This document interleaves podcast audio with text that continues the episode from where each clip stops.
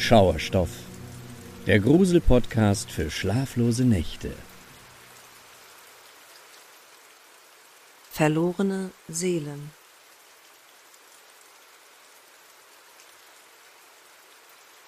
Die Sonne war gerade erst am Horizont zu erahnen, als die beiden Jäger in der Dämmerung vorsichtig durch das Unterholz streiften.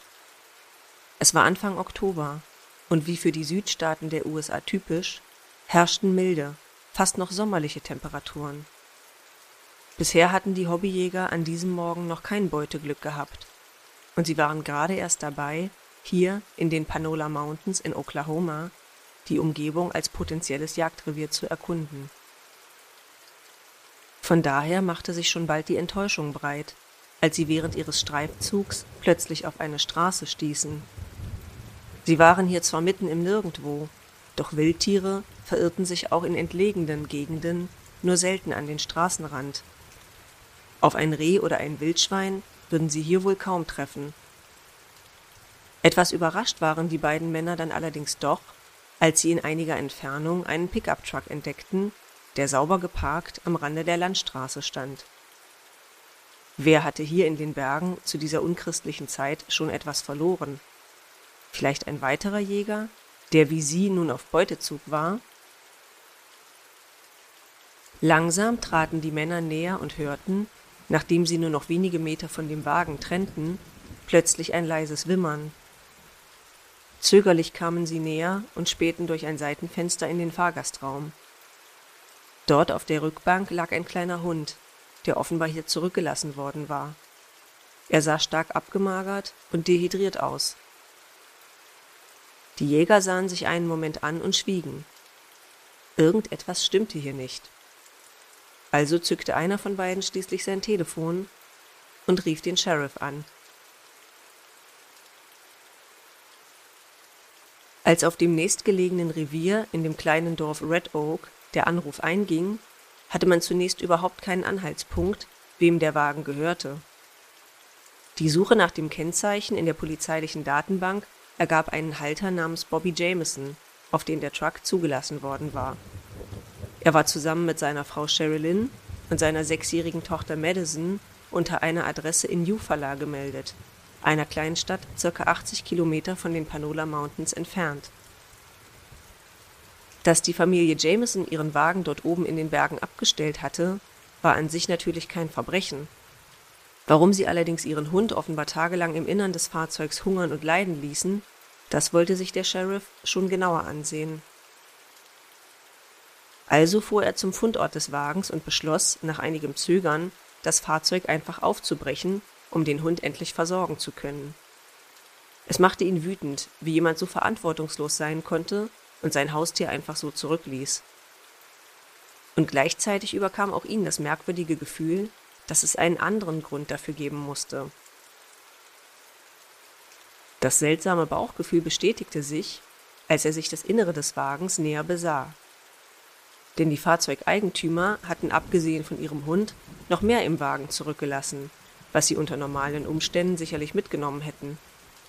Eine erste Durchsuchung ergab, dass sich die Brieftaschen der Eheleute noch im Fahrzeug befanden, genauso wie ihre Handys.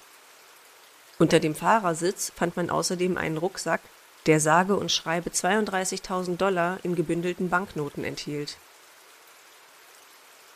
Spätestens jetzt war klar, dass hinter all dem etwas Größeres stecken musste und die Jameson-Familie sich womöglich in großer Gefahr befand.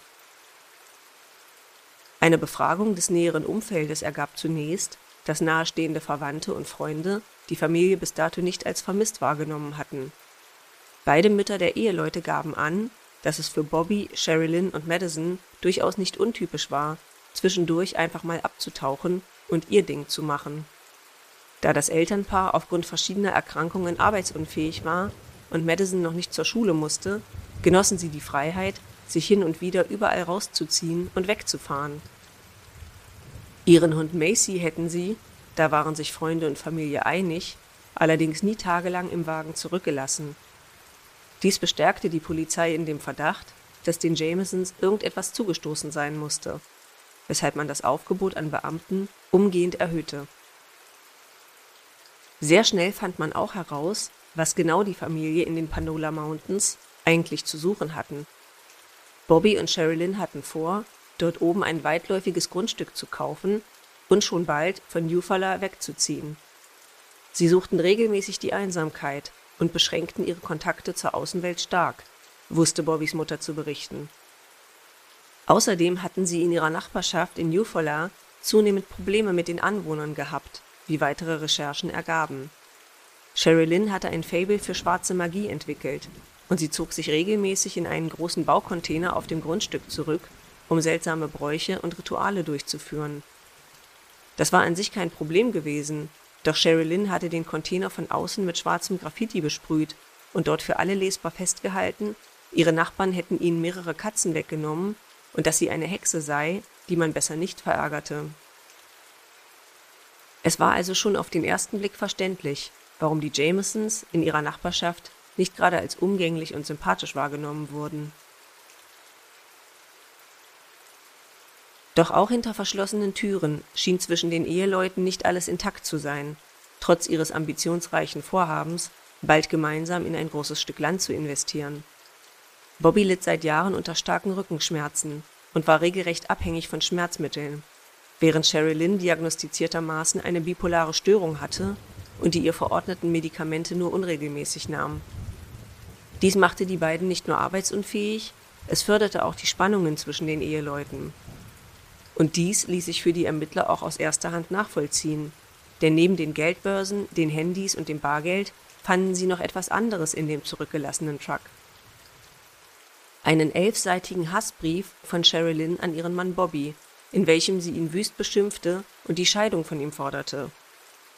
Allerdings war auch bekannt, dass die 40-Jährige aufgrund ihrer psychischen Erkrankung immer wieder Episoden dieser Art hatte und sie nicht zwingend hinter dem stand, was sie dort in dem Brief behauptete und einforderte.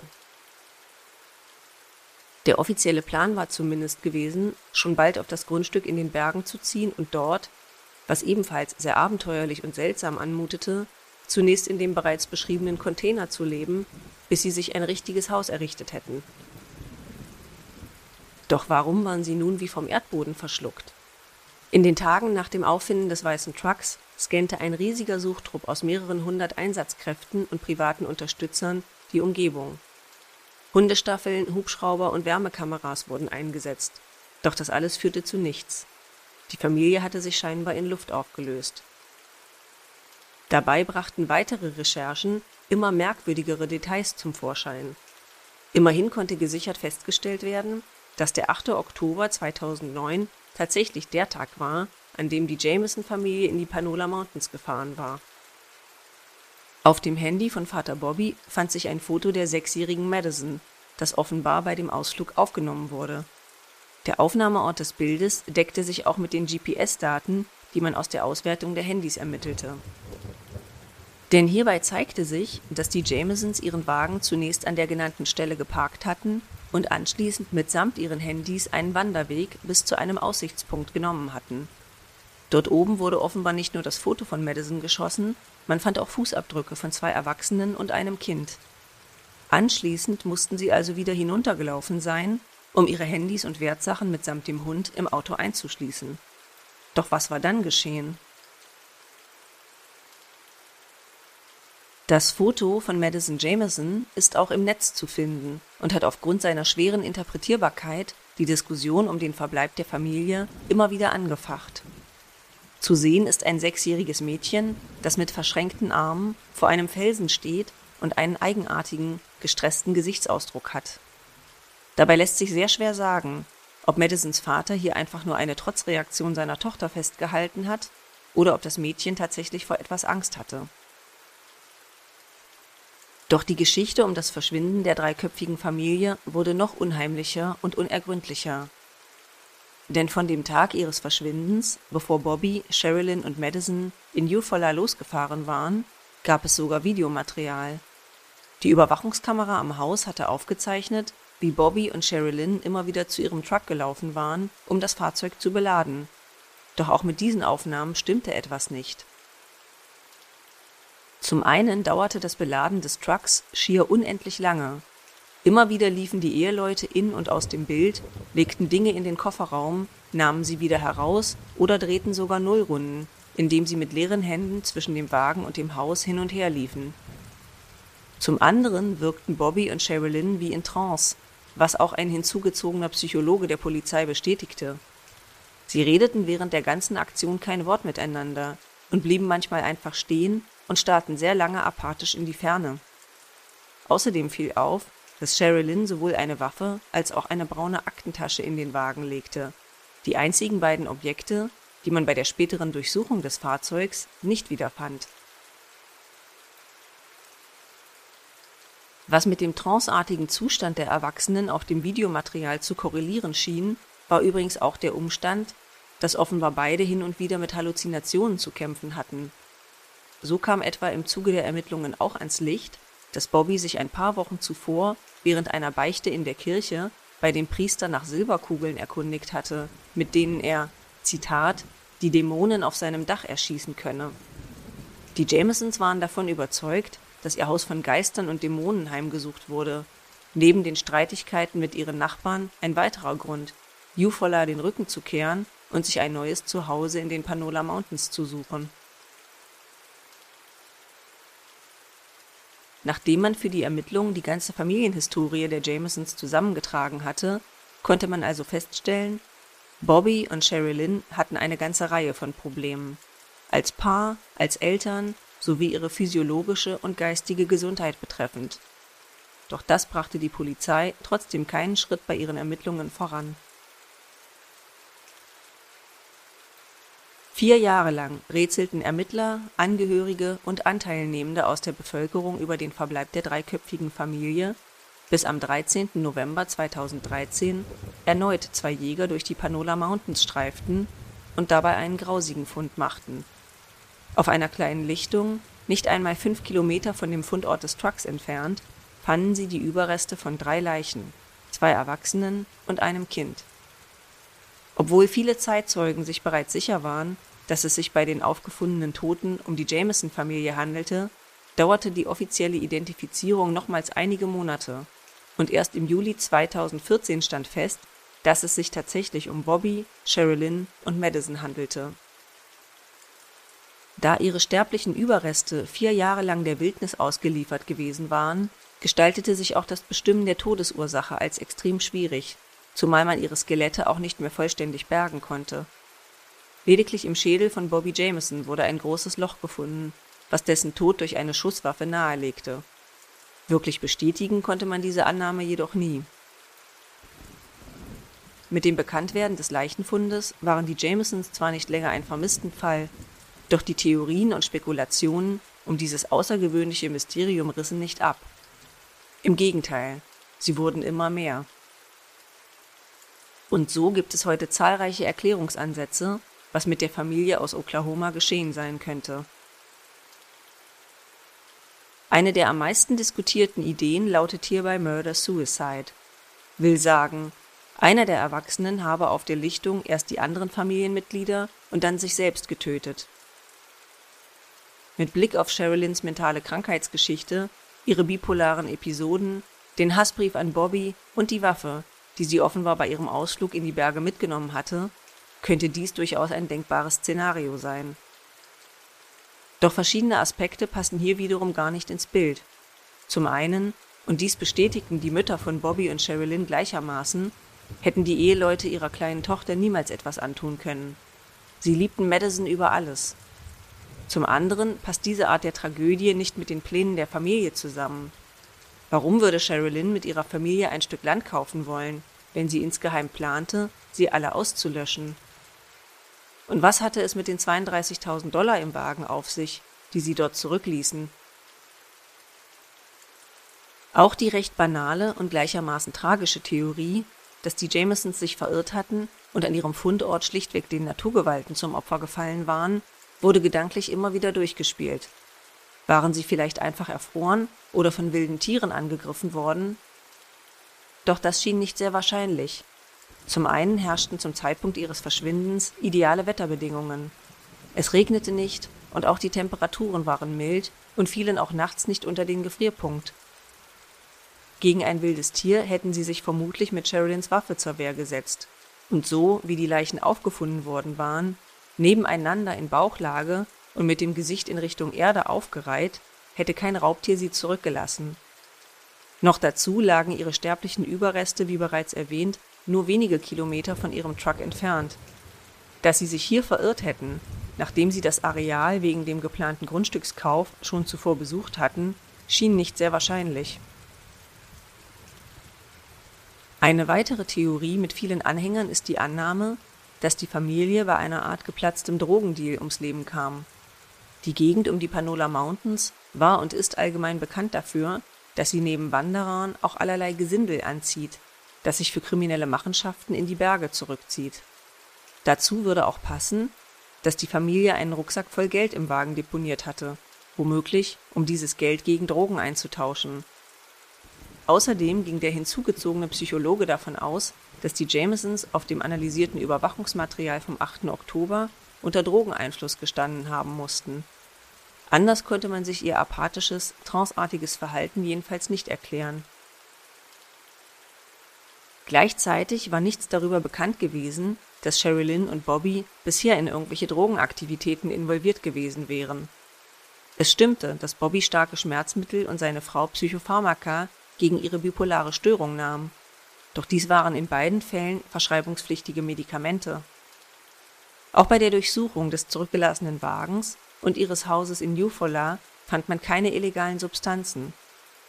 Und selbst wenn das Paar dort oben in den Bergen tatsächlich einen Drogendeal hatte abwickeln wollen, hätten sie hierfür ihre sechsjährige Tochter mitgebracht und diese nicht, zumindest wie ihren Hund Macy, im Wagen zurückgelassen, um sie im Kontakt mit gefährlichen Personen zu schützen? Und warum war der Rucksack mit dem Geld dann immer noch im Wagen und nicht zwischenzeitlich von den Tätern gestohlen worden? Und apropos Täter, nicht nur Drogendealer, Menschenhändler und sonstige Kriminelle sollen sich bis heute in den Panola Mountains herumtreiben. Immer wieder wurde berichtet, dass in der Vergangenheit auch Sekten oder Anhänger eines satanistischen Kults die Berge aufsuchten. Dort konnten sie im Geheimen ihre okkulten Rituale praktizieren und sich, unbemerkt von der Außenwelt, unschuldige Opfer dafür suchen. Denn eine weitere Idee lautet auch, dass die Jamesons einem fanatischen Kult zum Opfer gefallen sind. Womöglich waren sie nach der Rückkehr von der Aussichtsplattform wieder in ihren Wagen gestiegen und hatten die Absicht gehabt, nach Hause zu fahren. Dann jedoch hatte sich jemand ihnen in den Weg gestellt und sie schlussendlich gezwungen, auszusteigen und mitzukommen. Dass der Hund in einem solchen Szenario vermutlich nur ein Störfaktor gewesen wäre und deswegen im Wagen zurückblieb, scheint naheliegend. Doch auch hier stellt sich abermals die Frage, was es mit den 32.000 Dollar auf sich hatte. Doch auch das sind noch längst nicht alle Theorien zu der Frage, was der dreiköpfigen Familie zugestoßen sein könnte. Denn eine Zeit lang standen sogar bestimmte Personen unter Verdacht, den Verstorbenen etwas angetan zu haben. Eine dieser Personen war ein sogenannter Boarder, ein Kostgänger bzw. Untermieter, der für etwas handwerkliche Unterstützung im Haus der Jamesons einige Zeit kostenlos wohnen durfte. Dieser hatte ein paar Wochen vor dem Verschwinden der Familie in dem Haus in Eufaula gewohnt, und laut Anwohnern sei es vor allem zwischen ihm und Sherilyn immer wieder zu Spannungen gekommen, bis sie ihn eines Tages schließlich mit vorgehaltener Waffe rausschmiss und des Grundstücks verwies. War der Border ihnen vielleicht an jenem verhängnisvollen Oktobertag in die Panola Mountains gefolgt und hatte sich gerecht? Doch diese Theorie musste sehr schnell ausgeschlossen werden, da der junge Mann ein wasserdichtes Alibi hatte. Ein weiterer dringend Tatverdächtiger war außerdem eine Zeit lang Bobbys Vater, Bob Dean Jameson. Erst einige Wochen zuvor hatte Bobby seinen eigenen Vater angezeigt, da er wohl seiner kleinen Familie gedroht und ihn außerdem absichtlich mit seinem Wagen angefahren hatte. Laut Bobby soll der Vater auch in zahlreiche Drogen- und Gangaktivitäten involviert gewesen sein. Die Angst vor Bob Dean Jameson war wohl auch der Grund gewesen, warum die Familie die Überwachungskameras an ihrem Haus installiert hatte, die später die merkwürdigen Bilder vom Beladen des Trucks liefern sollten. Nachweisen konnte man dem Vater allerdings nie etwas, zumal auch er zum fraglichen Zeitpunkt des Verschwindens ein Alibi hatte. Dies sind die wesentlichsten Erklärungsansätze, was mit der Jameson-Familie geschehen sein könnte, obwohl es durchaus noch weitere Theorien hierzu gibt. Zu komplex, zu undurchsichtig und stellenweise zu unlogisch erscheinen all diese merkwürdigen Umstände, sodass die Wahrheit über den gewaltvollen Tod von Sherilyn, Bobby und Madison wohl niemals ans Licht kommen wird. Fest steht auf jeden Fall, die Jamesons hatten viele Probleme. Und entsprechend fällt es allzu leicht, von außen auf den Fall zu schauen und sich ihr tragisches Ende anhand von Vorurteilen erklären zu wollen. Vielleicht waren tatsächlich Drogen und Kriminalität im Spiel, vielleicht aber auch nicht. Vielleicht war ihr Tod die Verkettung zahlreicher unglücklicher Umstände, die mit der persönlichen Vorgeschichte der Familie herzlich wenig zu tun hatten. Und auch wenn die Jamesons aufgrund von eigenen, falschen Entscheidungen ihr Leben verloren haben sollten, so steht es uns nicht zu, darüber zu richten. Denn in jeder Biografie finden sich persönliche Schnitzer, die uns vom vermeintlich richtigen Weg abbringen. Und so gab es auch bei Bobby und Sherilyn sicherlich gute Gründe, warum sie nicht dem Bild des angepassten und normalen Bürgers entsprachen. Gründe, warum sie nun mal anders waren. Was wiederum nichts daran ändert, dass die kleine Familie bis heute von Angehörigen und Freunden schmerzlich vermisst wird. Ruhet in Frieden, Bobby, Sherilyn und Madison Jameson.